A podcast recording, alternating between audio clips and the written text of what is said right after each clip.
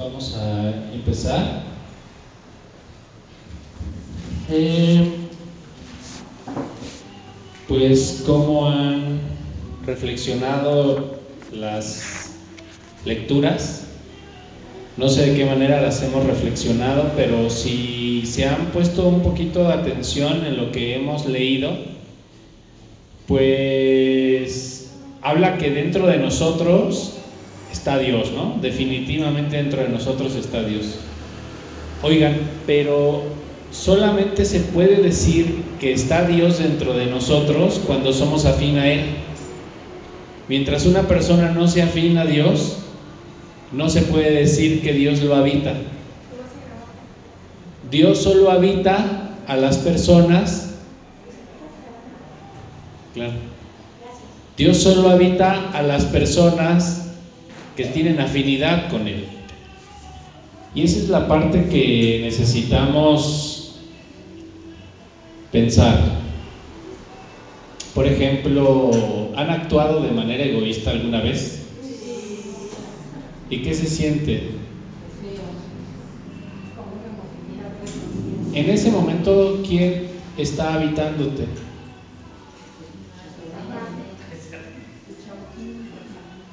O no sé, hemos actuado con ira, con odio, con soberbia, con orgullo. En ese momento no se puede decir que el yo soy está dentro de ti. Y después de ser egoísta no puedo irme a meditar y pensar que voy a conectar con la luz, ¿o sí? Mucha gente lo hace pensando que eso pasa, ¿eh? O sea, piensan que el hecho de meditar o el hecho de decretar ya me mantiene el poder espiritual y no es así. Necesito ver cómo el Espíritu de Dios habita realmente en una persona que tiene acciones, que tiene un comportamiento en semejanza a la luz. Solamente cuando tenemos ese comportamiento en semejanza a la luz es cuando la presencia de Dios está ahí.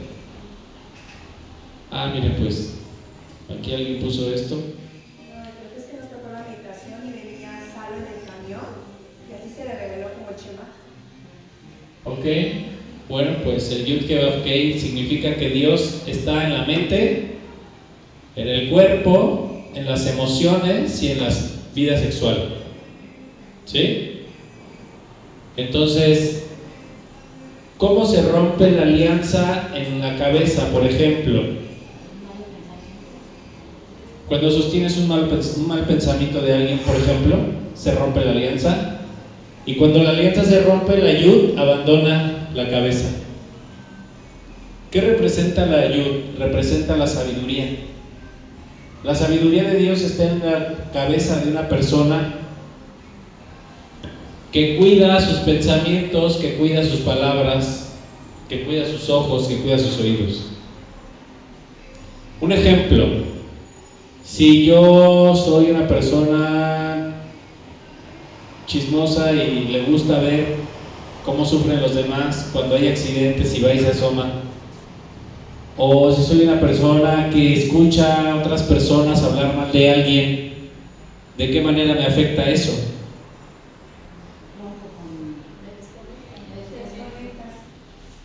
La letra Yud se separa de mi cuerpo y no, aquí la dibujaron en el cuerpo, pero en realidad está en el alma. O sea, la yud, el yud que baja al alma de la persona. Que bueno, con el cuerpo lo, lo podemos ejemplificar. Pero en realidad la yud abandona el alma. Entonces a partir de ese momento la persona se va a mover sin sabiduría. Por lo que vio, por lo que escuchó. Entonces, por eso dicen los ojos son una ventana al alma y sí, son las puertas y las ventanas que si no cuidas, no vas a poder mantenerte dentro de la sabiduría. Y tus pensamientos poco a poco van a ser puros pensamientos negativos. ¿Pero por qué? Porque escuché que alguien estaba hablando mal de alguien y me quedé a escuchar.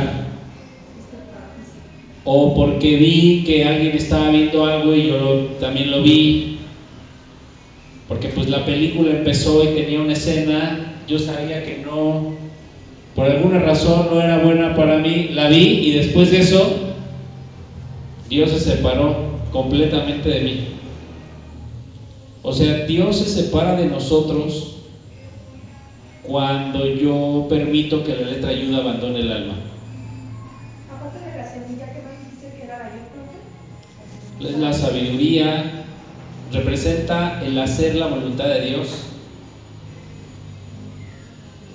y representa la luz oculta, los secretos, la mente metida en, en Dios, la mente absor, absorbida por Dios, porque Dios absorbe nuestra mente. ¿Vale? Pero pues hay que cuidar los ojos, hay que cuidar los oídos y hay que cuidar la boca. Una de las cosas que también rompen el hecho de que la ayuda esté en ti es no cuidar lo que hablamos. Empezar a quejarme, quejarme, quejarme, quejarme. Empezar a hablar mal de otros. O empezar simplemente a, a hablar sin conciencia. El hablar sin pensar también no es algo tan bueno porque automáticamente hace que la ayuda nos abandone. ¿Alguna vez han sentido la, experiencia o la sensación después de haber hablado incoherencias? No sé. Y estás hablando con alguien y ya no tiene sentido tu plática y sigues hablando y hablando y hablando. ¿Qué se siente?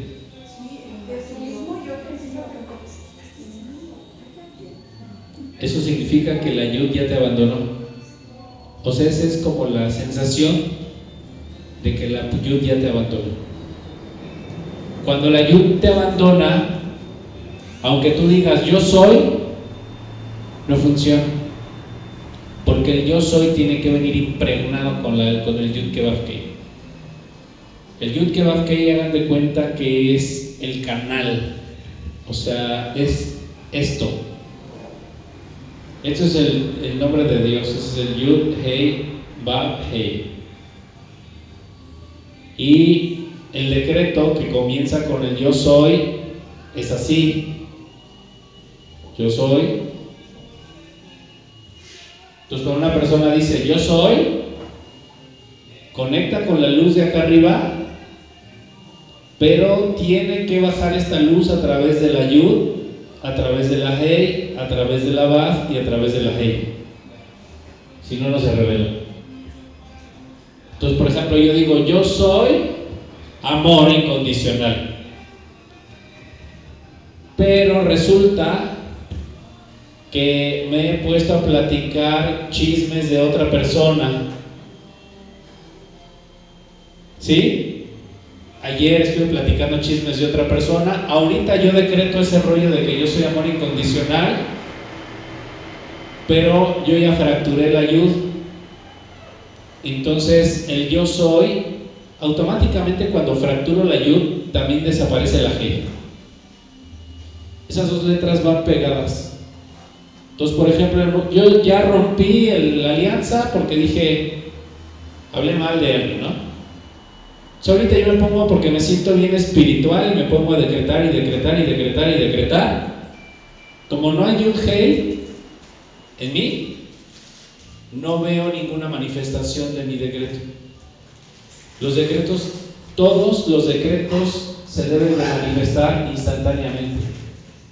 Esa es la condición de un decreto. Un decreto es la respuesta inmediata de Dios ante la persona que clama este, con fe.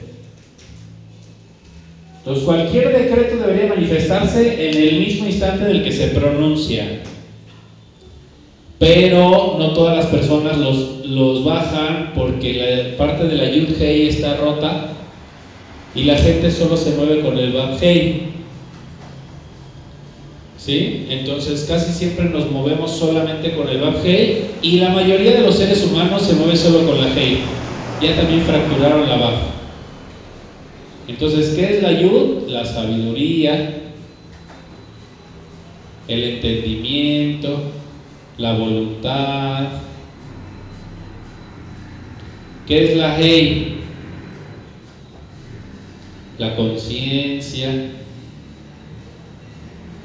¿Qué es la baf? Las emociones. ¿Y qué es la Hei? Las acciones,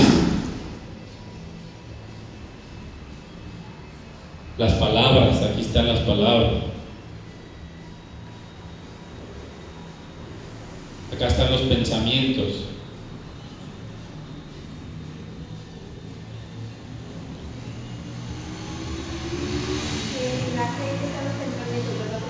¿Eh? En la G están los pensamientos. En la primera G están los pensamientos.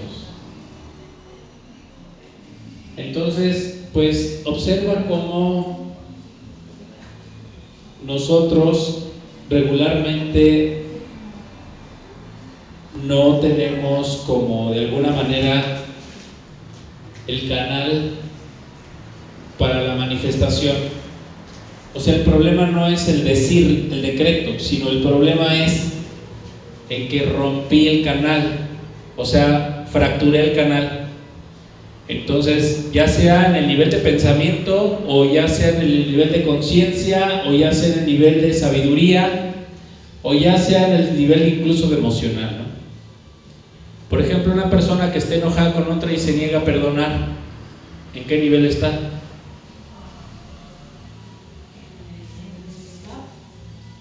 Está en el nivel de Bach. La persona está aquí enojada, ¿no? Entonces, si yo estoy aquí, por ejemplo, enojado, aunque decreto que viene la abundancia, que viene la prosperidad, etcétera, mis decretos desde dónde vienen? Emoción. De la emoción. No se considera un decreto, porque un decreto es toda la luz que emana de dónde? Del yo soy. Del yo soy. Y aquí, si este está roto, si este tubo está fracturado, le- el decreto está surgiendo de aquí, no de acá. Por eso tú ponte a rezar, a rezar, a rezar, a rezar lleno de tristeza y puedes tener tres horas de rezo y no ves nada, no ves respuesta a tus rezos. Empieza a rezar con Dios y empieza a pedirle cosas a partir del yo soy sin fracturar eso y vas a ver cómo cambia todo.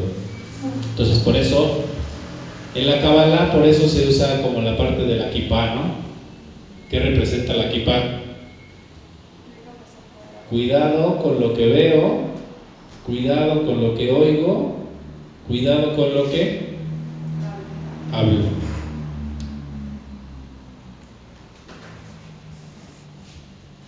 ¿Sí?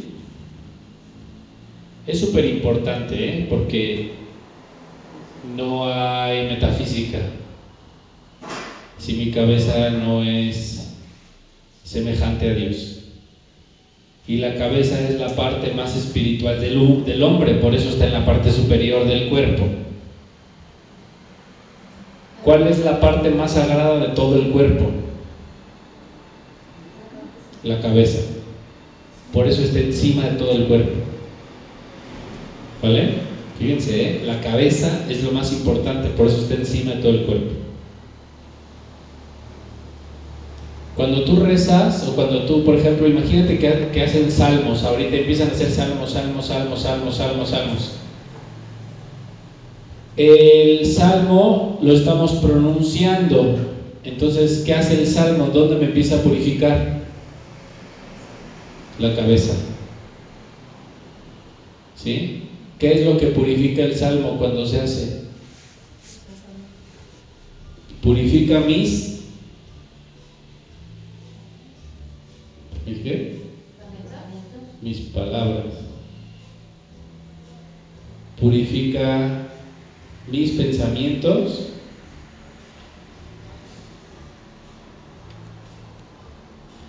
Purifica todo lo que he visto.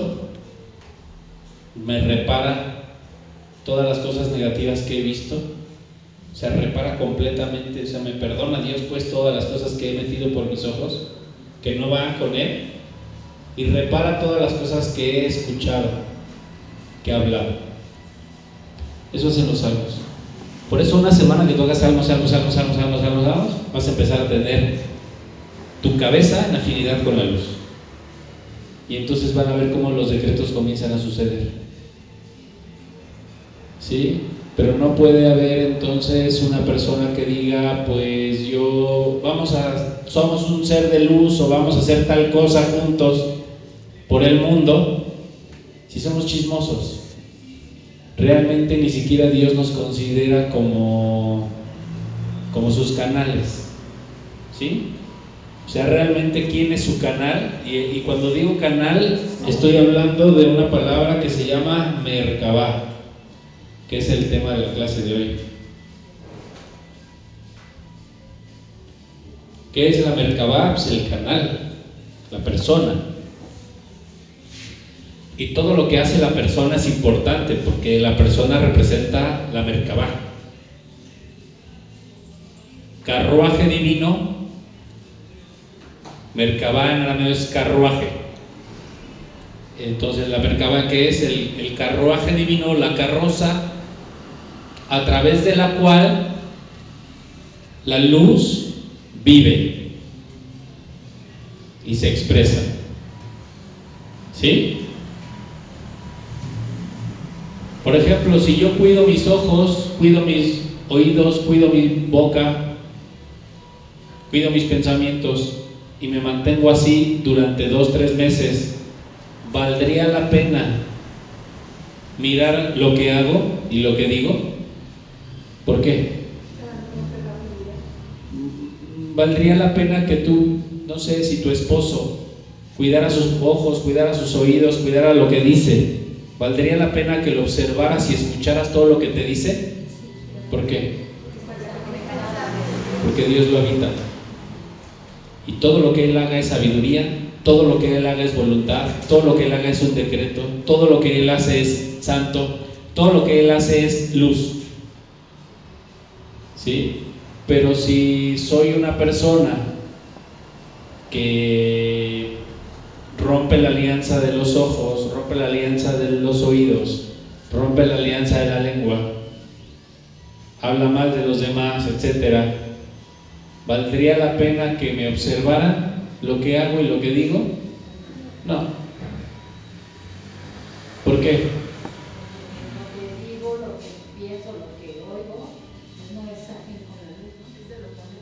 Entonces sería yo, no sería, no sería yo observable porque no sería una mercabá.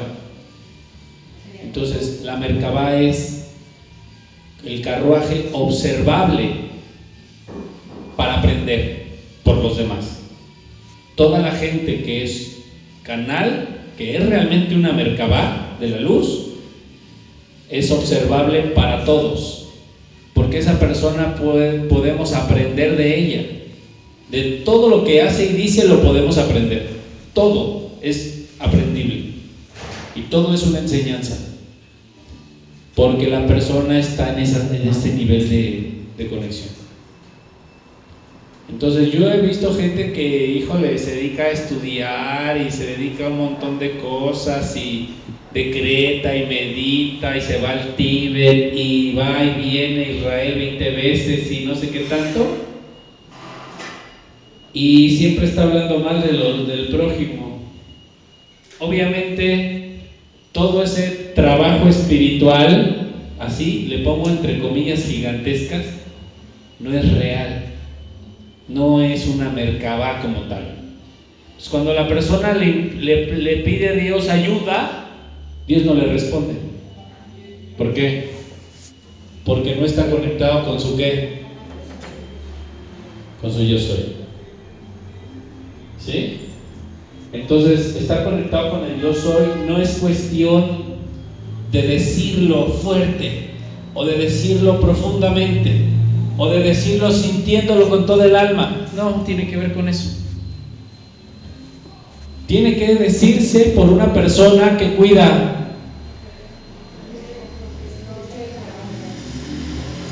Quien cuida esto puede pronunciar el nombre de Dios. Quien no lo cuida, mejor ni lo pronuncie. Porque te va a producir caos. ¿Por qué? Porque lo voy a decir y el nombre va a entrar, pero no va a salir. Entonces la energía entra en ti y eso por eso la gente que hace, por ejemplo, hay gente que hace salmos todos los días y está enojado con todo el mundo, está así. ¿Por qué? O hay gente que está rezando todos los días y va a misa todos los días está así con todos.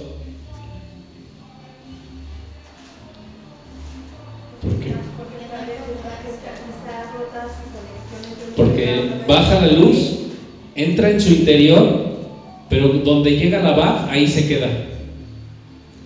Entonces, como no hay una unidad entre la BAF y la, la G de arriba y la BAF, como no hay una unidad entre esas dos letras, se queda toda la bendición ahí. Entonces, regularmente las oraciones no funcionan porque las personas bajan la luz a ese nivel, pero no lo, no lo bajan al nivel de la G. hay que bajarlo al nivel de la G. ¿Sí? Entonces, casi todas las oraciones, todas las meditaciones, todas las cosas las bajamos al nivel de la G. Sí, hablé con Dios y le pedí un montón de cosas y le ofrecí cambios en mi vida y le ofrecí cosas y le dije que iba a corregir una y otra cosa y le pedí más dinero y más amor y un mejor trabajo y lo que sea. Pero todo lo he bajado al nivel de la G y la BAF. O sea, lo he bajado a qué nivel? Sí, porque fui a la basílica y me hizo chillar la Virgen. Y aquí llegó, mira, lo sentí con todo el alma. Pero no pasó nada después. ¿Por qué no pasó nada después? Porque ya no bajó a este punto. ¿Sí? Entonces, tengo que entender que soy una mercaba. Es lo primerito que hay que entender. Soy una mercaba. O sea, significa soy un carro. Y un carro tiene un chofer. Aquí el punto es, ¿quién es el chofer de tu carro? ¿Eh? Pues debería, ¿no? Debería, no siempre. El 90% de las personas que conozco no es Dios, aunque pensamos que es, no es. Porque la persona muy fácilmente se ve ya, se ve, se ve cometiendo errores que le purifican su cabeza y no le permiten que la luz baje ni siquiera en su cabeza. ¿Sí? Entonces, por ejemplo, cuando vamos y hacemos mikve, ¿qué se restablece? Se limpia la cabeza, se limpia el cuerpo. ¿Para qué? Para que otra vez me impacte en la yud, me impacte en la hey, me impacte en la bajo, me impacte en la otra hey y vuelva a ser un canal. Bueno, esa sería la idea, ¿no? Y si después de ahí me voy otra vez a hablar y en el mismo viaje, en el mismo camino de la MIGB me vengo chismeando de un compañero, pues ya me quitaron otra vez la idea. Vuélvete otra vez al agua helada y a ver si acaso con 50 mil heladas Dios te da un poco de luz. La sabiduría, entonces dense cuenta, vamos a darnos cuenta cómo todo parte de no impurificar nuestra cabeza. Todo parte de cuidar nuestros ojos. Es importantísimo cuidarlos. O sea, todo lo que tú ves está, está metiéndose en tu mente. Si ves en vibración diferente a Jesús, automáticamente Jesús se va a ir de tu cabeza. Automáticamente. Entonces, ¿qué va en desarmonía con Jesús?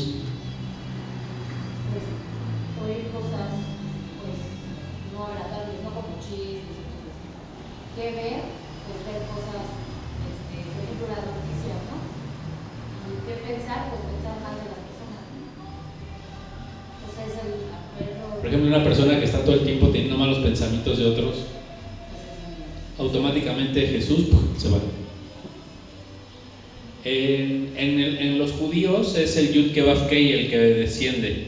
En los cristianos es el Yud Kei es el Espíritu Santo. Pero es lo mismo. Aquí el punto es en mi cabeza en que esté enfocado en este momento. ¿Qué estás viendo y para qué lo estás viendo, no? Sí importa. Importa lo que vemos. ¿Sí? Por eso han tenido sueños donde alguna vez en su vida han hablado con Dios o con un ángel o con algún ser divino? ¿Nunca? Bueno, ese día que tuvieron ese sueño, donde hablaron con un ser de luz, en, el mundo de los sueños, ustedes tuvieron la, la bendición de poder que, porque en este plano cuidaron lo que qué, por eso pudieron ver a Dios.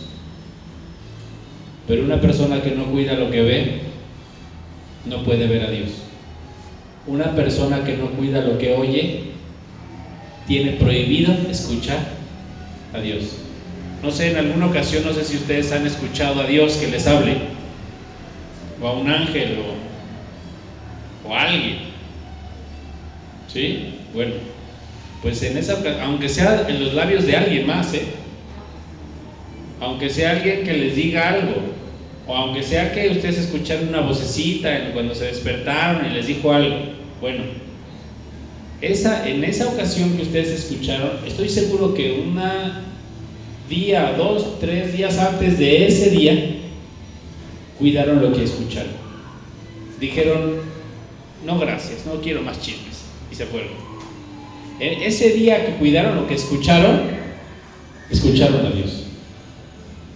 Ese día que cuidé lo que, lo, que, veo, vi a Jesús. Ese día que cuidé lo que hablaba, Dios habló desde dentro de mí. Pero una persona que no cuida su cabeza como el templo de Dios, como el templo de la divinidad, como el templo del yo soy, por ende no puede bajar esa luz a este mundo.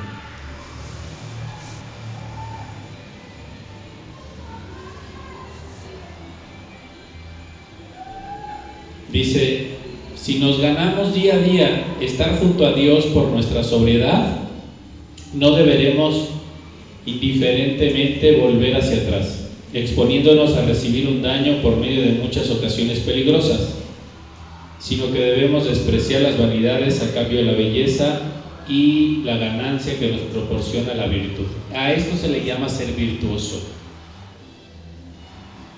La Virgen María es la fuente de todas las virtudes. Entonces, ¿por qué se ganó ese mérito o ese nombre? Porque cuidó ¿Se dieron cuenta? Por eso, ¿cómo es comprometerme? Pues me meto en el rollo de estar viendo cosas que al final voy a terminar viendo algo que no me, que no me late. Mejor de entrada ni me comprometo, no lo quiero. ¿Sí? O no voy a estarme poniendo a escuchar cosas que van a terminar al final que voy a hablar mal de alguien. Mejor ni siquiera comienzo la plática. Eso me mantiene como una persona para Dios virtuosa y el Espíritu Santo nace en la virtud. Si no hay virtud, no hay yo soy.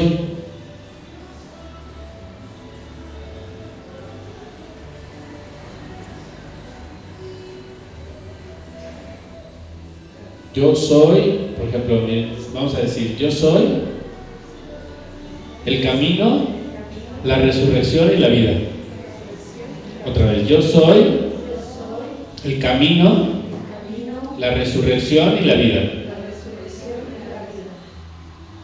Piensen un ratito, reflexionemos. ¿Por qué Jesús lo, podría, lo podía pronunciar sin ningún temor a equivocarse? Fíjense lo que dice, ¿eh?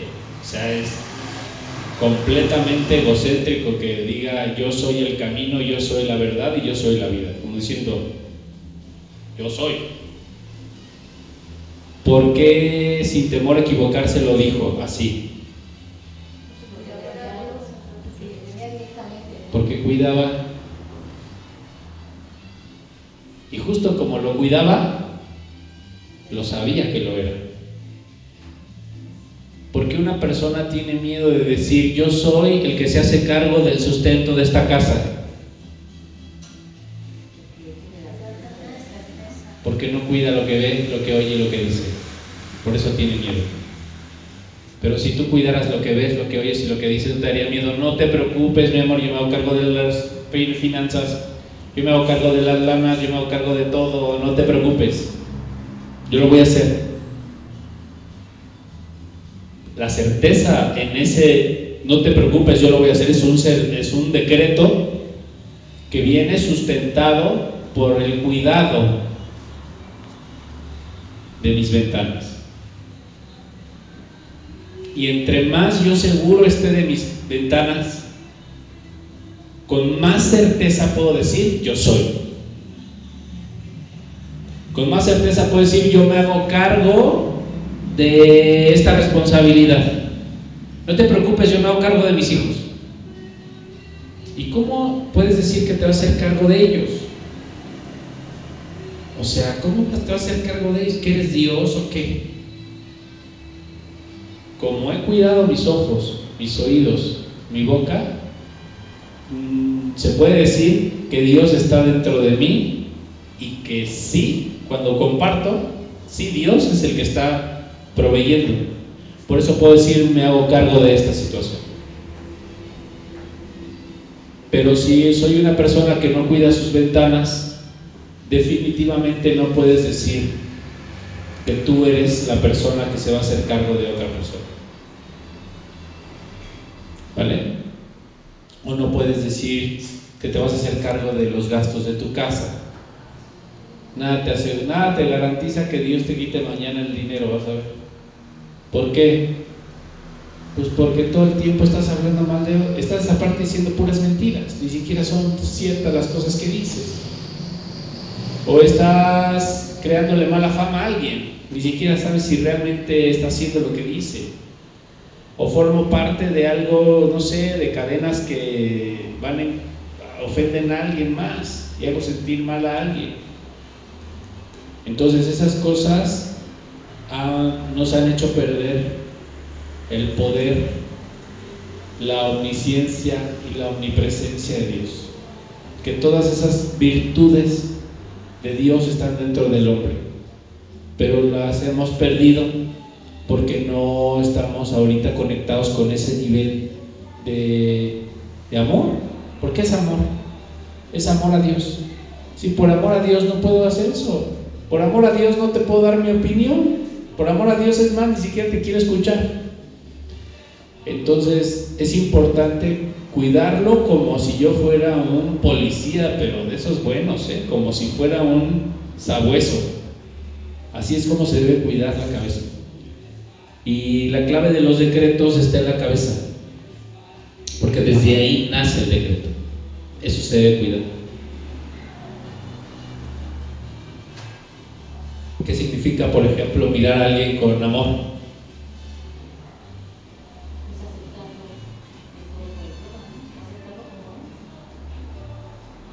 ¿Qué significa? ¿Cómo sería, por ejemplo, mirar, no sé, con amor la naturaleza?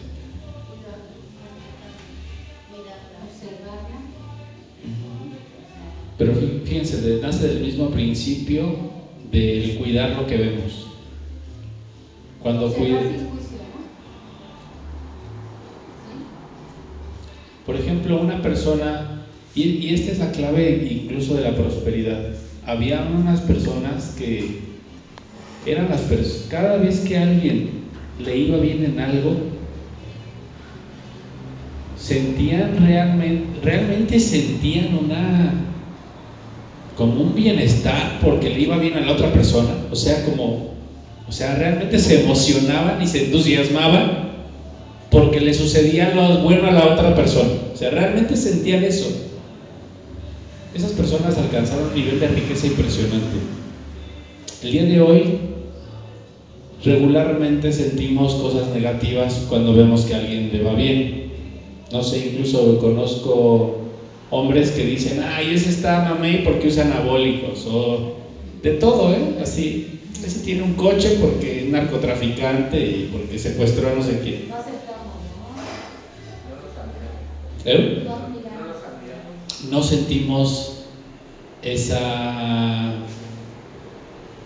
esa gratitud, ese amor, ese aprecio por ver que al otro me alegro realmente por su bienestar, porque significa que Dios lo está bendiciendo. Y significa que yo también puedo ser bendecido, pero necesito alegrarme por Él primero, porque lo estoy viendo. El, ojo cuando, se, cuando cuida uno lo que ve y después de cuidar lo que ve, entonces comienza a ver de esa manera, se, se llama volver a ver nuevamente. Pues es como, como ya vi una vez, ahora mira dos veces y mira bien. Entonces ya vi una vez significa, pues ya vi la situación, ahora me, alegro por la otra persona, sería mirar por segunda vez.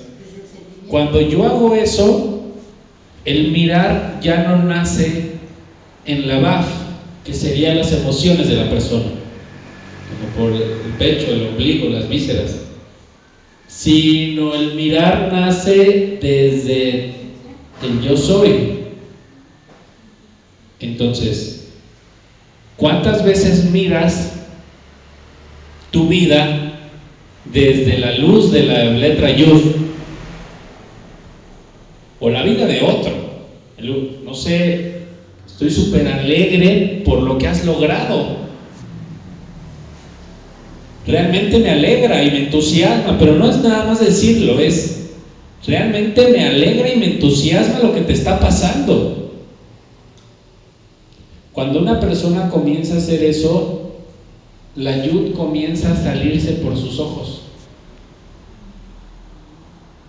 O te quiero escuchar porque realmente estoy conmovido con lo que me estás diciendo y estoy alegre por lo que me dices y es tanto tu gozo que me quieres expresar que quiero escucharte. Y la yud sale por los oídos. Lo que un día fue una cabeza muerta, comienza a ser la cabeza de Dios. Y los ojos comienzan a penetrar y, a penetrar o a impactar una luz que le hace que le vaya bien a la otra persona, nada más porque la volteas a ver. Y hace que porque escuches a alguien le sana su vida nada más porque la supiste escuchar. Eso, eso se llama proyectar el yo soy a través de los ojos. Proyectar el yo soy a través de los oídos. Se dice que, por ejemplo, un metafísico de los más importantes como el conde Saint Germain, no solamente manifestaba cuando hablaba, manifestaba cuando te miraba. Automáticamente quedaba sanado de tus defectos, automáticamente. Y también dicen que quien hacía eso era Jesús. Todo el tiempo Jesús hizo eso. Con su presencia. Con su mirada. Con su mirada. ¿Por qué creen que ahora la gente le dice, Jesús, mírame? Bueno, cuando la gente realmente sabe. ¿Por qué? ¿Por qué, me, ¿Por qué te pido que me mires? Porque sé que tienes luz en tus ojos y que si me ves, el mal que hay en mí va a abandonarme. ¿Sí? Fíjate, tanta es el cuidado y la belleza en sus ojos que le imploro que me mire. Tanta es la suciedad de los ojos de algunas personas que la gente le dice, déjame de ver, ya me hartaste, mira para otro lado. Porque no hay limpieza, no hay pureza en su mirada. Hay personas que tanta es la luz en sus oídos y tanta es la luz en su capacidad de escuchar, que híjole, escúchame por favor, o sea, mira, nada más vine, a recorrer toda la ciudad nada más para venir a que me escuche, cinco minutos. Hay personas que dicen, no, yo no quiero ni platicarte nada, o sea, ni siquiera te quiero decir ni cómo me llamo, o sea, no me importa.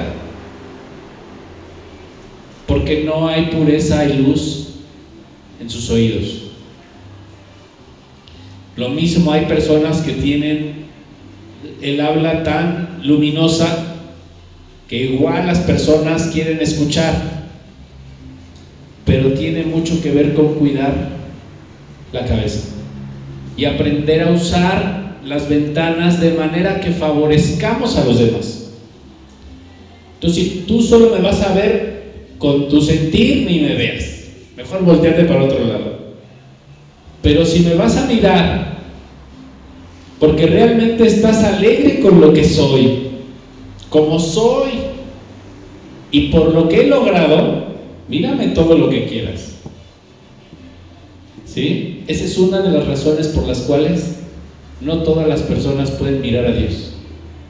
Por eso dice la sabiduría, no todo el mundo puede ver cara a cara a Dios sin morir. ¿Qué significa mirar a Dios sin morir? Pues que Él te permita mirarlo por el cuidado que tienes en tus mismos ojos y porque lo estás viendo desde ese nivel de abundancia y alegría. Si no, entonces veríamos a Jesús y le criticaríamos sus patillas, sus barbitas, sus, sus sandalias, que está chueca, que tiene un hilito, el, no sé, ya juzgué al arcángel Miguel que porque está más chaparro que no, o sea, porque mi mirar no es el mirar del alma, no es un mirar que venga desde la virtud, es un mirar que viene desde el satán, desde una emoción, desde una carencia, desde mis frustraciones, desde el que me ha ido mal toda la semana, ¿no? El otro día me pasaron un cuate así súper ponchado y todos los que estaban ahí dijeron, ah, ese tiene puros anabólicos. ¿Y cuál el cuate? Todo lo, se la pasa todos los días, casi cinco horas en el gimnasio. Realmente hace un esfuerzo sobre, sobrenatural. ¿Y por qué todos elegimos decir como la negativo? porque no entendemos. E, e, esa es una de las razones por las cuales Dios quitó el poder del yo soy. No lo retiró. Y dicen que solamente va a volver en tiempos del Mesías. Ya, por cierto, estamos en tiempos del Mesías. Pero para que recuperemos ese poder en nuestras palabras, pues necesitamos recuperar ese, esa voluntad sobre lo que miramos. Esa voluntad sobre lo que escuchamos y esa voluntad sobre lo que hablamos. Entonces, por esa razón, cuando nosotros empezamos a cuidar lo que vemos, van a ver que van a empezar a admirarse de la belleza de todos. Y la persona empieza a ver el, no sé, un ave y dice, wow, ya viste, hay una, un pájaro, mira qué bonito, es, está increíble, está hermoso, mira, maravilloso. Ya, ya, ya, estás exagerando, como que hablas demasiado. No es eso. Es que nuestro mirar tiene que venir desde ese nivel. Había, ha habido sabios que lograron llegar a ver desde ese nivel que entonces aparecía Elías constantemente en su vida, se les aparecía casi todos los días,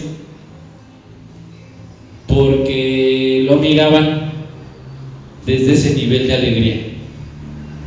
Ha habido sabios que llegaron a mirar de, este, de ese nivel que los ángeles se les aparecían todos los días. Hay personas que vemos desde un nivel bien diferente que lo único que se nos aparece diario son puros problemas. Y uno dice, ¿y ahora qué? ¿Y ahora miércoles qué? ¿Y jueves qué más? ¿Y, viernes qué? Y así toda la semana y otro mes y otro año y otra y así otra vida, todas las vidas, todo el tiempo. Por eso es importante que veamos, o sea, vida solo hay una cuando nace mi vida desde la virtud. Entonces, no hay pureza más grande en el alma que la virtud.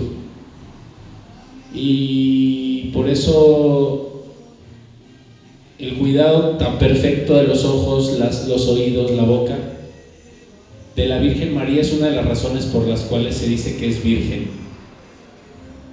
Porque cuidó todo el tiempo.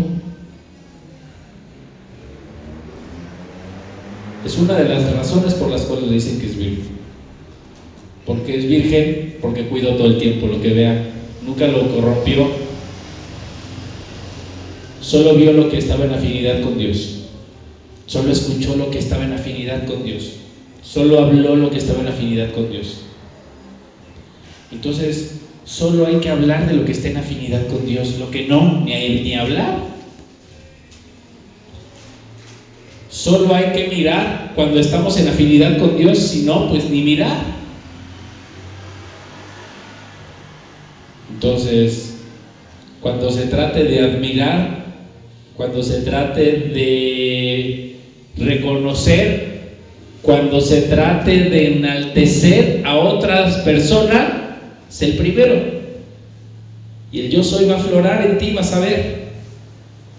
Cuando se trate de humillar, de, poner en segundo término, de truncarle el trabajo a alguien, es el último, porque no es sabio, no es de sabio. Y se lo he dicho a gente incluso que aparentemente es sabia, viejitos que lo que estás haciendo no es sabio. Inclusive gente que me ha dicho cosas bien feas, lo que me estás diciendo no es así, porque se rompe esta ley. Es la ley de la alianza y la cabeza debe tener una alianza. Debemos de cuidar la alianza de Dios en nosotros. La alianza de la lengua. Dice que Dios ató las 22 letras hebreas a la lengua. ¿Saben? Entonces, en la lengua de alguien que cuide su cabeza, las 22 letras hebreas son la inteligencia que habla. En los ojos de una persona que cuida de sus ojos, las 22 letras hebreas y, los 10, y las 10 sefirot son las emanaciones que irradian.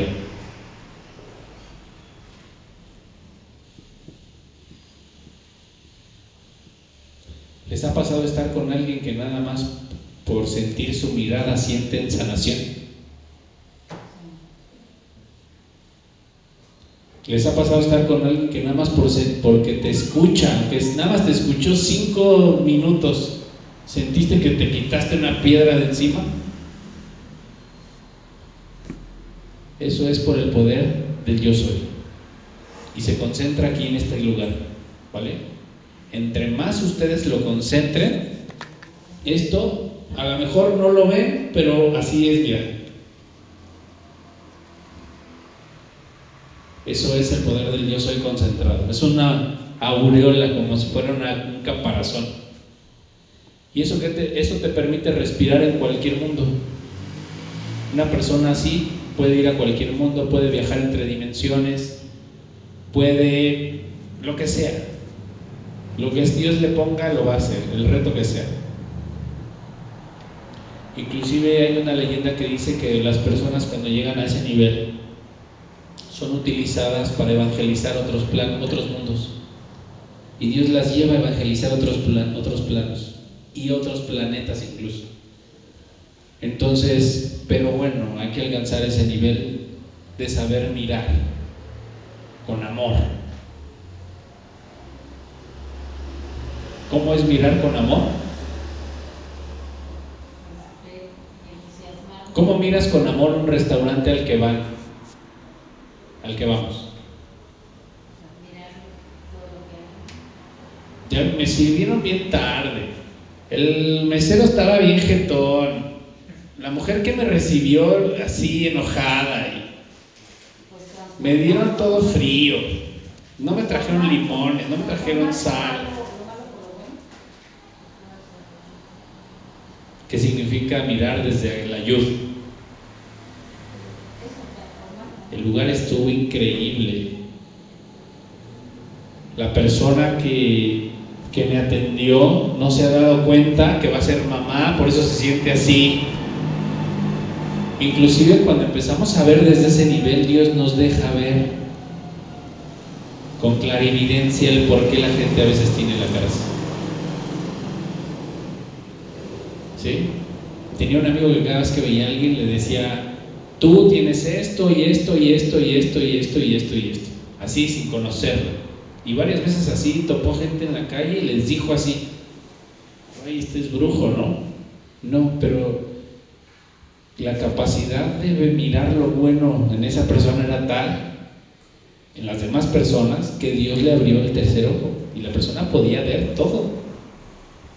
¿Saben también quién tenía esa capacidad? Isaac Luria tenía esa capacidad. El conde de San Germán tenía tiene esa capacidad. Jesús tuvo esa capacidad, la Virgen María tuvo esa capacidad. Por lo menos yo creo que cuatro de los doce discípulos tuvieron esa capacidad. A veces nosotros no tenemos la capacidad ni siquiera de ver la respuesta correcta en nuestros problemas. Pero es porque tenemos contaminada esta parte. Los ojos, los oídos. Me sigo conectando con los chismes, sigo hablando mal de alguien que ni conozco. Eso es lo malo. Eso realmente es lo malo. ¿Sí? Entonces mirar lo bueno implica entender realmente qué es lo bueno. Sí, mira, fue getona la persona que te dio la silla, el que te trajo así, estaba enojado, lo que quieras. Pero si tú te diste cuenta, tenía un cabello perfecto. Estaba pulcro, en una perfecta presentación. El lugar está increíble, huele bien rico. El hecho de que yo empiece a mirar, incluso ayudan a mejorar en ese lugar la actitud, la comida, el sabor y todo. Y entonces los lugares, como tú los impactas con ese bien mirar, con esa fuerza del yo soy, comienzan a implorarte que regreses. ¿Cómo? Te va a empezar a llegar dinero y te va a empezar el deseo de ir ahí. Eso, a eso se llama abundancia. Los lugares y las cosas te, te imploran comprarlas por tu bien mirar. Y cuando una persona tiene mal de ojo, o la persona lo mira desde la carencia, pasa todo lo contrario. Comienza a perder el dinero, a no tener dinero. Comienza a, no poder ir a hacer esas cosas que antes hacía. A no poder comprar lo que antes compraba porque no está conectado bien con esa parte del yo soy. Entonces, conectarme con el yo soy es buscar lo bueno en la persona. Y, si, mientras no le puedas ver algo bueno a la otra persona, mejor ni la veas. Es mejor. Eso es mejor que verla o que estar con alguien si tú estás solo viendo su defecto y su defecto y sus defectos y sus defectos, pues la estás afectando. Entonces, mejor me acerco a las personas solo cuando puedo ver lo bueno en ellas. En ese momento me acerco a la persona. En ese momento le recuerdo a la persona lo hermosa, maravillosa que es. Y después me retiro. ¿Para qué? Para que mi decreto se quede en su cerebro así, eternamente así, dándole vueltas hasta que la persona se da cuenta y lo entiende los decretos son eternos y se van a quedar vibrando hasta que se cumpla su manifestación. Por eso yo les decía, un decreto verdadero, un verdadero decreto está condenado a manifestarse. Pero un decreto malévolo que nace desde la carencia, que dice, ay, tú tienes dinero porque eres narco, y ni es narco. Ese decreto que yo lancé eh, va a meterse un instante como en la parte de, la persona y va a tratar de, de generarle caos porque genera la vibración que lleva. Pero después de un tiempo, al no poder hacer realmente Merkabah en esa persona, va a volver a mí. Y me va a llevar al punto de que sea Merkabah para poderse manifestar. Porque los decretos son órdenes para el universo. Es una orden. Es como Aladino y la lámpara maravillosa. Aguas. Lo que tú le mandas a Dios es, te lo va a dar. Te lo va a poner. Entonces, sí es de cuidado un decreto, ¿no? una palabra. Por eso todo el libro que estamos leyendo es, vamos al silencio, porque es lo más sabio. Ahí no hay caos, por lo menos no vas a generar algo que te contrapunte tu vida, por lo menos. Y ya tal vez desde ese silencio podamos generar decretos que nos beneficien, Seguramente, porque en el silencio vamos a ver, vamos a encontrar a Dios. Mande.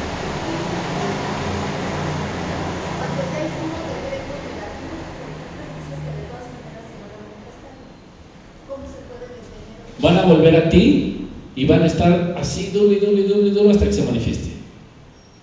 ¿Sí? La migbe rompe esos decretos.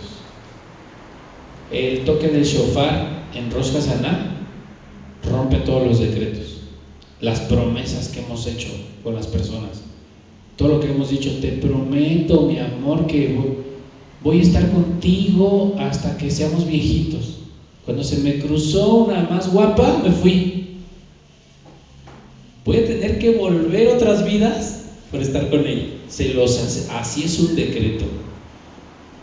Yo le pregunté un día a un maestro, ¿y por qué, y qué, cómo es Dios que hace que reencarne la gente? Y, y dijo, es que son sus propios decretos. La gente solo ha decretado cosas que no ha visto que al final se le van a manifestar. Tú le decretas a un hijo, así te va a tocar una mujer floja y que no haga nada y que sea amargada. Y que tal, si al rato conoces a la esposa de tu hijo 30 años después y es exactamente como la mamá la describió, órale.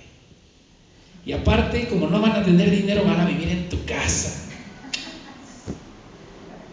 Para que te, tu decreto te haga felicidad.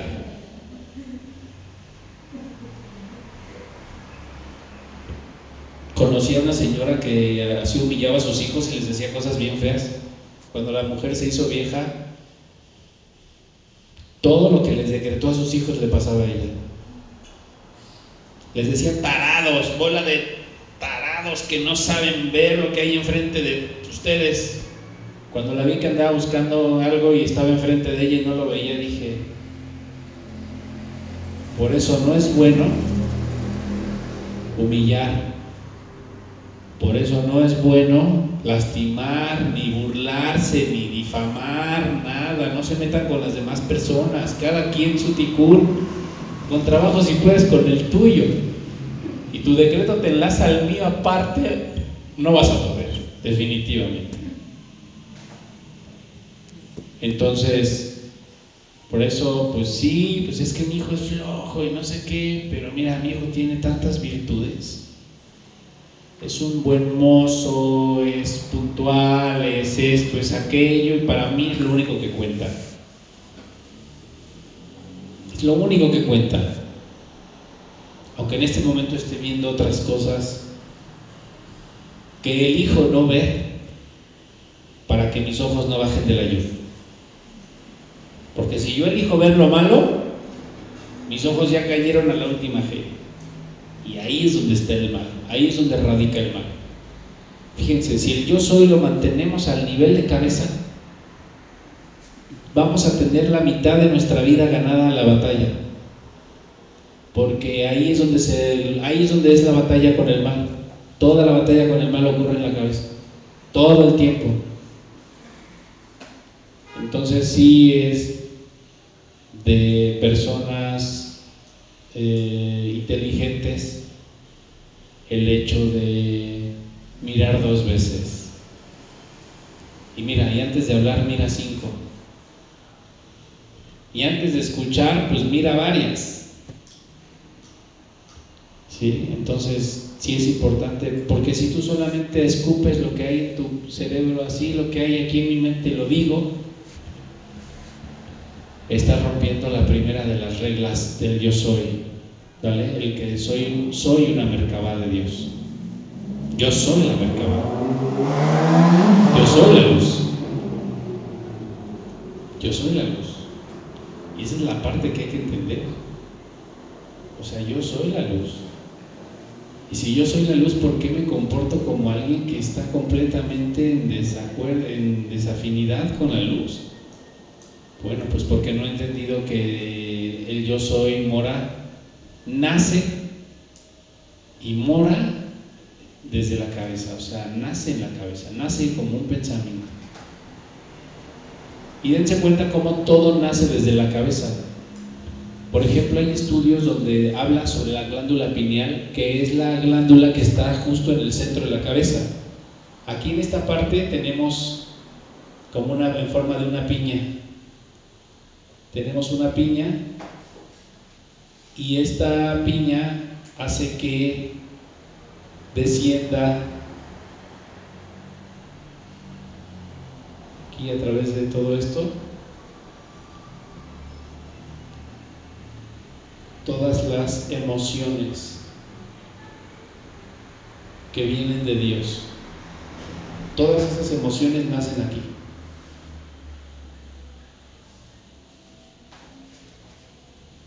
La iluminación nace aquí. Todas esas cosas nacen aquí. Eh, esas emociones que vienen de Dios, que nacen justo en la glándula pineal, impactan con esa, es, no sé, por ejemplo, la felicidad es una, una gotita que se, que cuando empieza a vibrar la pineal y esa gotita comienza a impactar todo el ADN de todo el cuerpo. Todos los poros comienzan a irradiar esa gotita de felicidad. O sea, en esta parte es donde ocurren los orgasmos. Todos los orgasmos ocurren ahí. Hay dos tipos, el espiritual y el sexual. El orgasmo espiritual es, tiene mucho que ver con momentos de perfecta lucidez, momentos donde comprendes tu vida. Todo eso ocurre ahí. En la glándula pineal ocurre la iluminación. La glándula pineal está conectada a los ojos, que es la capacidad de ver lo bello, de ver lo bueno. ¿Sí? El placer sexual está conectado a los ojos, la capacidad de ver lo bello, de ver lo bueno. Por eso una persona que no ve lo bello y no ve lo bueno, tiene prohibido sentir placer sexual. ¿Sí? Está íntimamente relacionado con nuestra capacidad de mirar lo bello de, otra, de otro ser humano. Y, de, y la capacidad de ver lo bueno de todos los reinos, en el animal, en el vegetal, en todo. Mientras una persona vea todo lo bello y todo lo bueno, la persona va a segregar esta hormona de la felicidad constantemente. Entonces Dios se lo va a manifestar a través de una excelente relación de pareja o una, una excelente relación con los hijos, a través de una excelente relación en el trabajo, donde tiene mucho éxito, a través de una excelente relación con los amigos, donde es muy querido por los amigos. Eso es porque la misma hormona comienza a generar que vibre, todo, todo empieza a vibrar todo el cuerpo de esa persona y la persona comienza a traer todo ese tipo de cosas. Pero si una persona solo se dedica a ver lo malo, lo negativo, a quejarse, a hablar mal de las demás personas, ¿qué pasa? No hay hormona de felicidad, por lo tanto no hay vida sexual. Por lo menos no una vida sexual sana, no hay una relación pasional con la pareja, no hay una vida amorosa con los amigos, no hay una vida exitosa, porque la glándula pineal está dormida. El, el despertar espiritual es la glándula pineal. Lo chistoso es que la gente le dice que es el tercer ojo.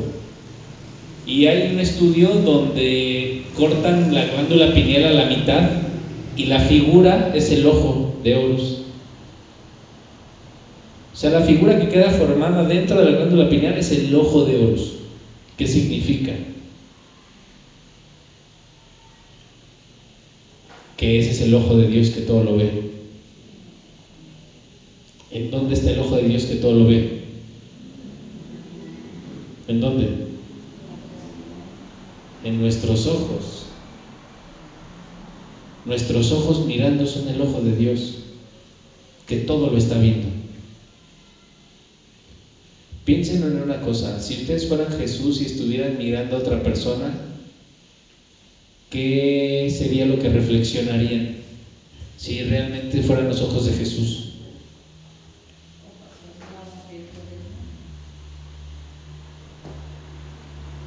Si ustedes están mirando a su esposo y sus ojos son los ojos de Jesús, ¿qué es lo que tienen que ver? ¿Y qué es lo que regularmente vemos?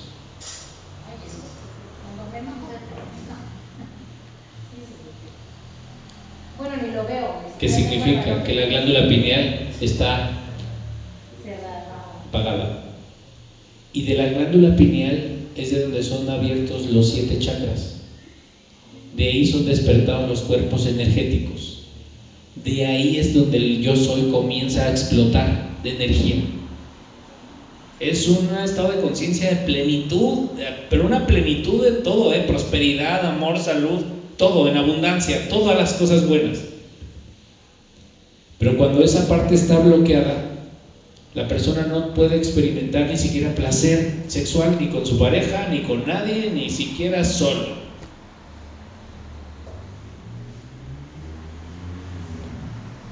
Regularmente eso se debe a que usamos mal nuestra, nuestra boca.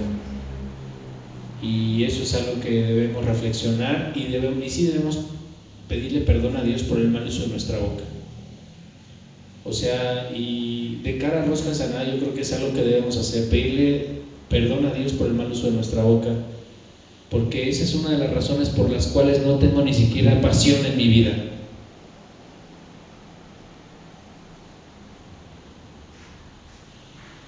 Una, aparte una persona sin pasión se vuelve amargada, ¿eh? Es algo que necesitan nuestras almas, porque tiene, está conectado con los ojos, está conectado con los ojos. Entonces una persona que está acostumbrada a ver lo bueno de todo, a ver la belleza de la vida, a ver la belleza de todo, es una persona que constantemente va a experimentar, les digo, éxito, armonía, abundancia. Siempre me va bien. Si han tenido la sensación de ser así, de tener, no sé, cosas muy buenas constantemente? ¿O nunca? O pi, pi, pi, pi, pi, yo nunca, nada. ¿Sí o no? Es en esos momentos donde empiezas a tener esos momentos de extrema sensación de que, wow, me fue bien en esto y me salió bien aquello y me sale bien todo y que dices, wow, se siente increíble. Esa sensación de se siente increíble, ¿en dónde está? ¿En dónde nace? En la pineal. Eso nace en la pineal. Y cuando dicen pi, pi, pi, pi, pi, pi, pi, ay, nunca me va bien, todo me va mal, todos me, todos me odian, nadie me quiere. ¿De dónde están haciendo esa perspectiva? De la ¿Veo? emoción, ¿no? De la base de la columna, de la última G. Ahí es donde la persona está pensando. Está pensando con su, con su órgano sexual, porque son los segundos ojos. Los ovarios son los ojos también. Es una persona que está pensando todo negativo, todo me va mal, pi, pi, pi, Todo el tiempo está pensando con sus ovarios. Y eso es más, y eso está con, los ovarios están conectados a los riñones y están conectados a la céfira de Netzach y Jod. Y es una persona de demasiado emocional y soy una persona que me pierdo constantemente de lo bueno en la vida y soy una persona que casi todo el tiempo estoy preocupado, no tengo fe, tengo problemas económicos, tengo problemas de salud, tengo problemas de todo tipo.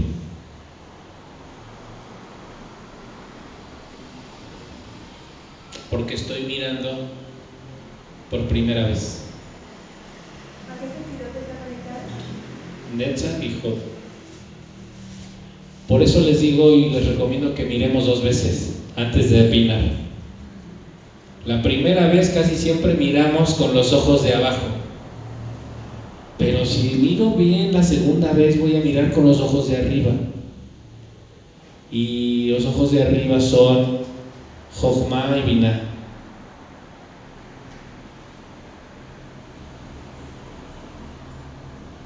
Cuando miro con los ojos de arriba, que es por segunda vez, van a ver que vamos a empezar a ver la, las cosas de manera diferente. Por eso no hay que opinar de lo que no hemos analizado. Entonces, hay cosas en nuestra vida que no sabemos por qué nos están pasando. No te digo que no las mires, simplemente están apareciendo, ¿vale? Pero ahora te pido que mires una segunda vez. Y en esa segunda vez que miremos, vamos a usar, la sabiduría para que Dios nos ayude a mirar nuevamente. Cuando venga esa sabiduría, ayudarnos a mirar nuevamente, todo eso está, está surgiendo de la piña. Todo eso está surgiendo del yo soy.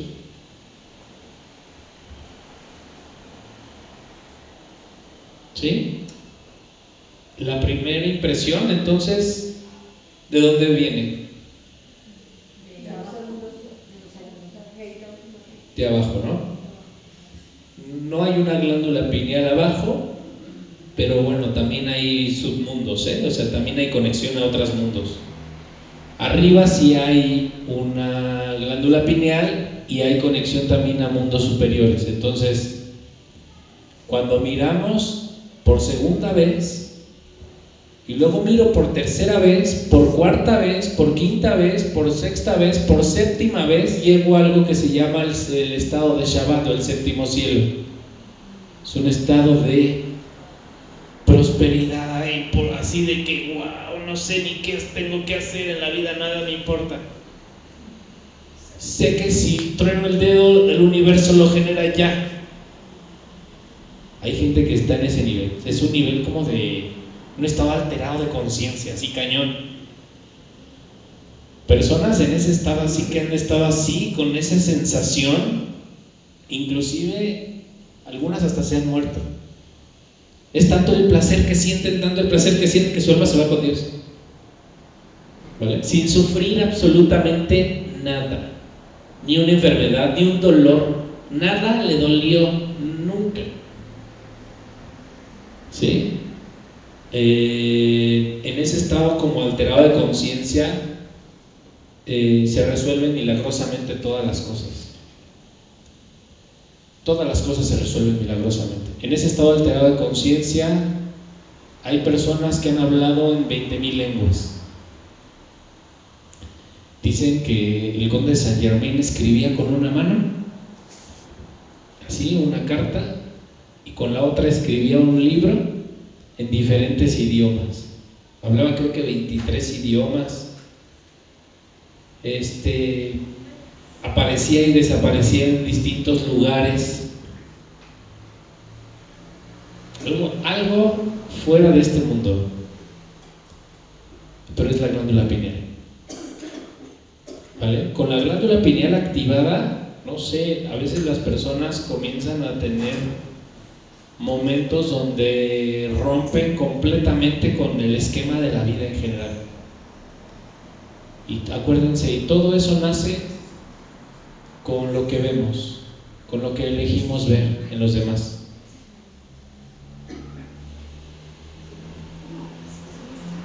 ¿Qué, ¿Qué, es lo que eliges ver en esta vida? ¿Qué es lo que eliges ver en este salón de clases, no? ¿O qué es lo que eliges ver en tu recámara cuando llegas a tu casa y estás viendo a tu pareja? Eliges ver y oír los ronquidos y el olor a lo que sea que emane. ¿O qué cosa eliges ver? ¿Están de acuerdo? Entonces, desde aquí parte el, decreto. Cuando yo elijo ver lo bueno, lo positivo, la luz que hay detrás de todo, y miro por segunda vez y miro por tercera vez, después de la segunda y tercera vez que miré, todos los decretos que salgan de ti en ese momento son luz y nos van a bendecir a todos. Son considerados como una veraja, como una bendición, como un decreto que me bendecir. Pero todos los decretos que nacen desde la primera vez que miras son considerados como nada. Para mí nada. Pero deja que vuelva a ti y verás lo que es. Por eso si me la retemientas, para mí no es nada. A lo mejor me generará caos dos, tres semanas. Pero cuando vuelva a ti el decreto, vas a experimentar qué cosa era realmente lo que estabas diciendo. Entonces, por eso dicen, en la primera impresión, silencio. Hablamos después de la segunda tercera y cuarta impresión. Es más, y si guardo silencio en la segunda impresión, en la tercera impresión, en la cuarta impresión, y me espero hasta la séptima que ya estoy, pero realmente empapado de la situación, entonces ahora sí hablamos. He conocido gente que es súper conciliadora, súper inteligente, súper asertiva en lo que dice y tiene una característica que es, sabe callar. Y también he conocido personas que metemos la pata de las mil formas posibles porque queremos hablar, inclusive antes que la otra persona se calle. Entonces, una discusión no se gana con decretos. O sea, no le ganamos la guerra al Satán con decretos. Se la ganamos con el silencio y con el decreto en el momento en el que estoy viendo realmente la, la luz detrás de lo que estoy haciendo. Ahí es donde le gano la. Entonces sí, discúlpame y perdóname que tengas esta situación y que estés viendo cosas feas en tu vida. En el nombre de Dios te pido una disculpa. Pero si yo fuera tú no diría nada.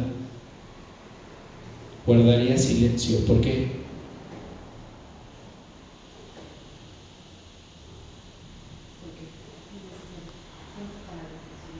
¿Por qué no diría nada? Porque estás viviendo verdaderamente lo que está sucediendo. Porque le voy a dar un espacio a ver si realmente es malo. Ahorita parece, aparentemente parece que es malo, pero a ver, voy a darle un espacio a ver si realmente es malo. Dios, dame luz para verlo de otra manera. Y ahí es donde vienen los grados de conciencia. Mientras una persona no pueda guardar silencio, no está capacitada para profundizar en algo. ¿Por qué fue que las personas que venían destinadas a ser millonarias casi toda su vida se la pasaron sin dinero? Y ya al final de su vida empezaron a generarlo. ¿Por qué? O las personas que venían destinadas a experimentar el alma gemela y el amor se la pasaron casi siempre solas. Por esto, ¿no? ¿Eh? Por esto, porque hablaban lo que no tenían que hablar, escuchaban lo que no tenían que escuchar, veían lo que no tenían que Si en lugar de juzgar todo eso hubieran guardado silencio y le hubieran dicho a Dios, a ver, permíteme ver esto de una forma diferente y permítemelo ver de otra forma diferente y de otra forma diferente, ¿qué hubiera pasado? Está como la persona que dice es que no soy feliz porque no puedo tener hijos. Y cuando tiene hijos, no soy feliz porque ahora no tengo tiempo.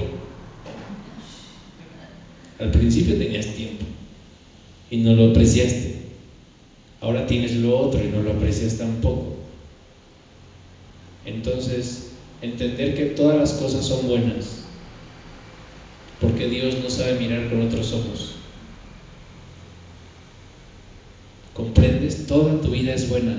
Porque Dios no, sa- no tiene otros ojos más que el ojo de la misericordia y la bondad. Y si Él me miró y su bondad se manifestó en forma de esto que estoy viviendo, ¿qué tengo que hacer yo?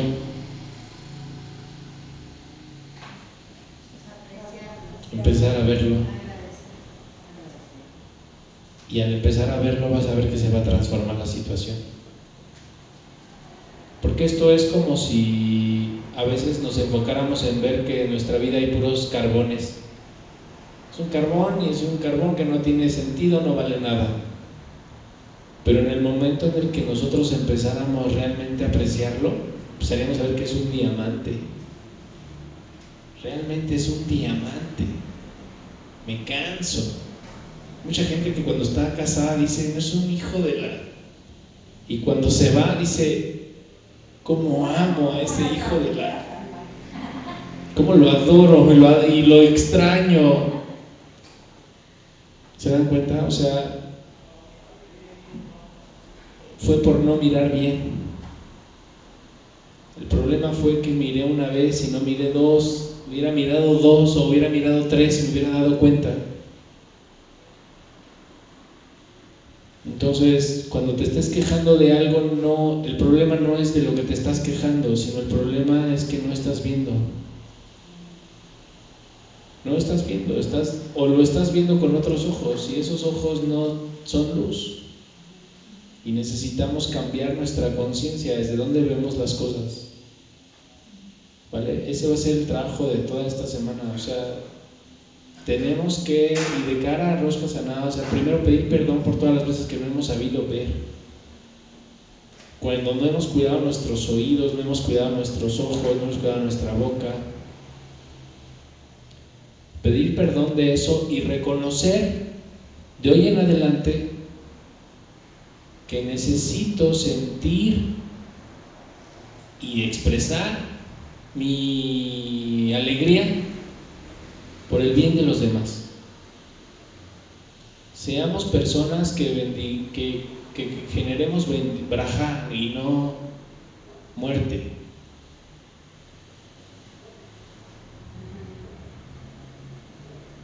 Siempre en el libro del Suar dice, y es que tal y tal y tal le vieron el ángel de la muerte. Y yo y le, un día le pregunté a un maestro, oye, ¿y cómo es eso que le ven el ángel de la muerte? ¿Son videntes o son místicos o qué? Y dice, no. ¿Cuál es el ángel de la muerte? ¿A través de qué se expresa la muerte? ¿A través de qué se expresa? A través de los ojos. Entonces, ¿qué es el ángel de la muerte?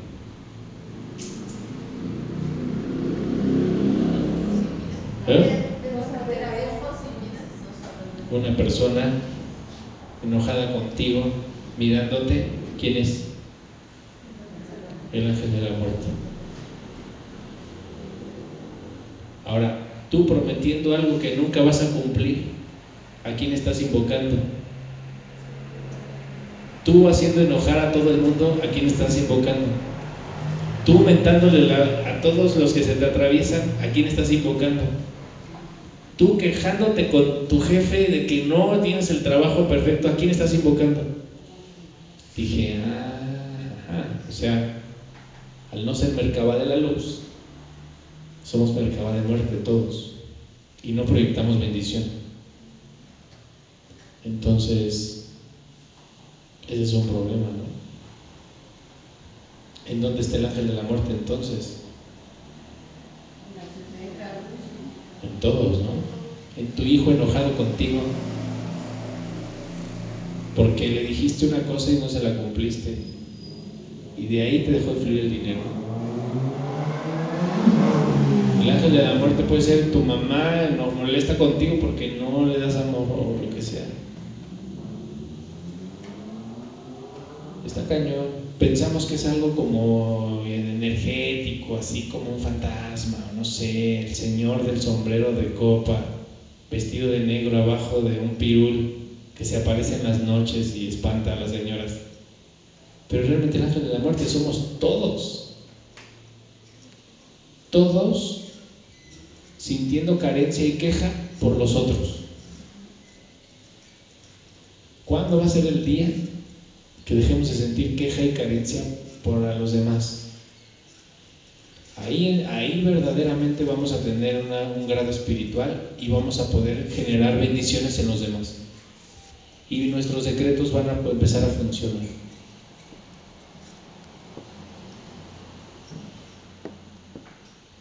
Y otra cosa, pues no hagas enojar a la gente, no provoques ese tipo de situaciones, porque estás invocando al ángel de la muerte.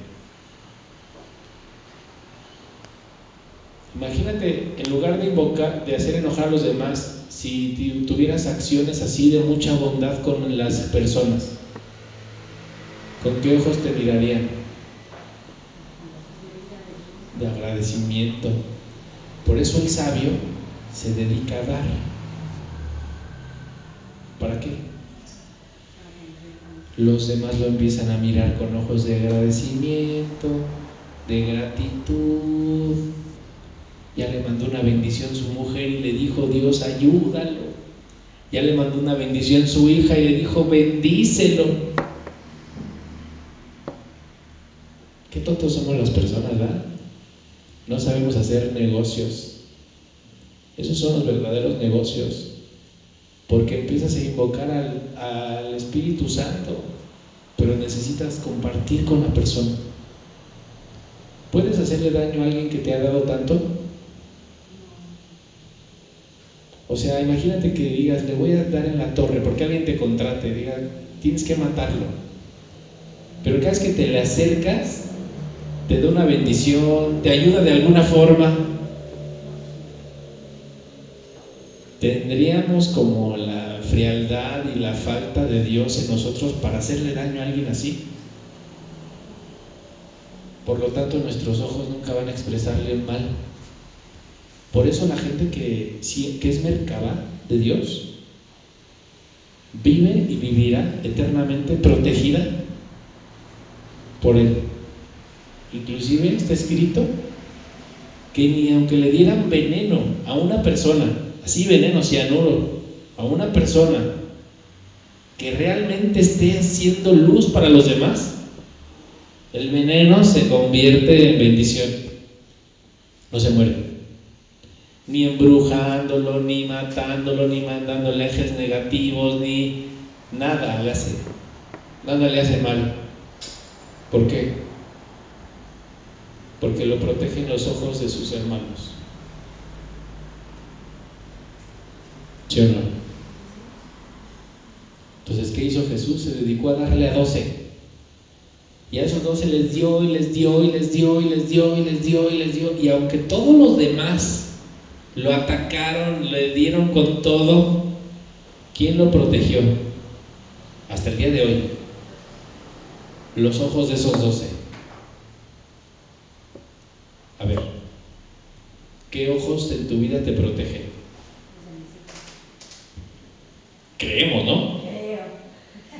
Pero si fue bien canija y acabo de decirle que si no termina la escuela le voy a quitar su Xbox One que le acabo de comprar.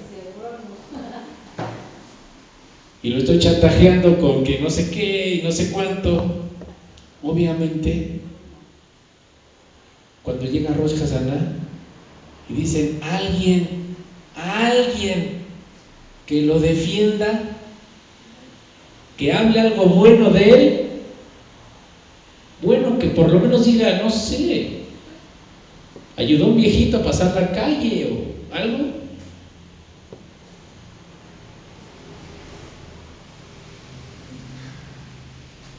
entonces eh, el año vuelve a ser el mismo año. Pero si hubiera gente así en mi camino a la que bendices, y fíjense que es una bendición, eh, y así me quedó clarísimo, algo cristiano, que la otra persona esté imposibilitada de devolverte, eso es una bendición.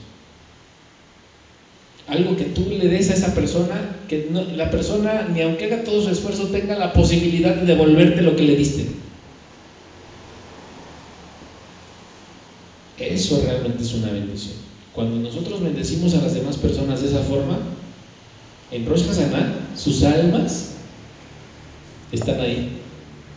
Diciendo, no, pues lo vamos a meter al calabozo y lo vamos a rapar y otra vez lo vamos a poner a hacer talacha y así. Y esas almas dicen, no, por favor, no, por favor, a mí me dio esto y a mí me dio aquello y a mí me dio tal, y a mí, mirad, todo lo que tengo me lo dio, me ayudó. Son almas que nos, nos, nos bendicen por nuestros buenos decretos. Pero cuando no tengo nada en mi favor, Bueno, por lo menos un Dios te salve María que hayas dicho. Para que la Virgen se aparezca ahí y te diga, pues yo abogo por él, ¿no? Porque eso tiene ella, ¿eh? Dice, no, es que él lo reza con muchas ganas y mucho esfuerzo. Nada más hace uno cada año, pero, pero le echa todas las ganas. Eso nos ayuda. Si no tuviéramos eso, no tuviéramos ninguna ayuda. Pero ¿qué tal si nos preparamos y aprendemos a hacerlo y empezamos a traer un montón de personas a nuestro favor? De esa manera, cuando yo decrete, va a decir Dios que su decreto se cumpla, porque todas estas almas sustentan que Él tiene amor en su corazón y entonces yo le devuelvo el poder a sus decretos. ¿Sí? Jesús me dijo, sin conocimiento, sin amor no hay conocimiento, así que primero ama y luego pregúntame. Y así nosotros, primero te miro con amor y luego entonces hablamos.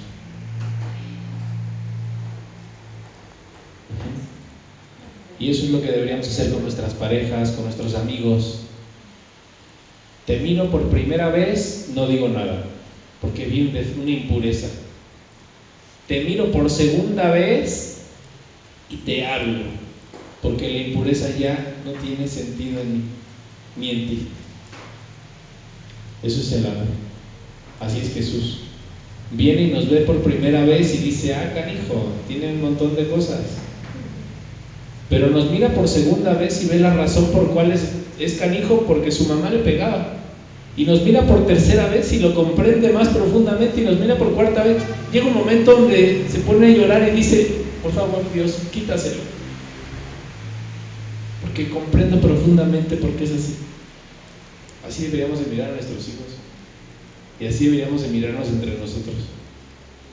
Eso es el verdadero mirar. Eso es el tercero. Eso es el yo soy. Es el que mira tan profundamente en la otra persona que al final comprende por qué es, por qué al final de su vida le quedó la cara así. Hasta cuando se murió, más que los hijos le pusieron como unos cinta canela y tal, así para que no se moviera, una persona se quedó así, debajo de la cinta canela. ¿Por qué no pudo tener paz, ni siquiera su cara? Porque les digo cómo miraba a las personas.